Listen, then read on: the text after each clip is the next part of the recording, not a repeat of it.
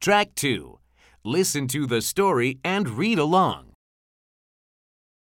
Tim is a kid. Tim is a kid.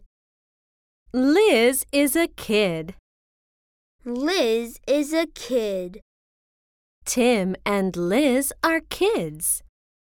Tim and Liz are kids. They sit in the sand. They sit in the sand. Tim has a bin. Tim has a bin. Liz has a lid. Liz has a lid. Tim and Liz mix the wet sand. Tim and Liz mix the wet sand. They mix the sand in the bin. They mix the sand in the bin. The sand is a big ram. The sand is a big ram. The ram has a fan. The ram has a fan.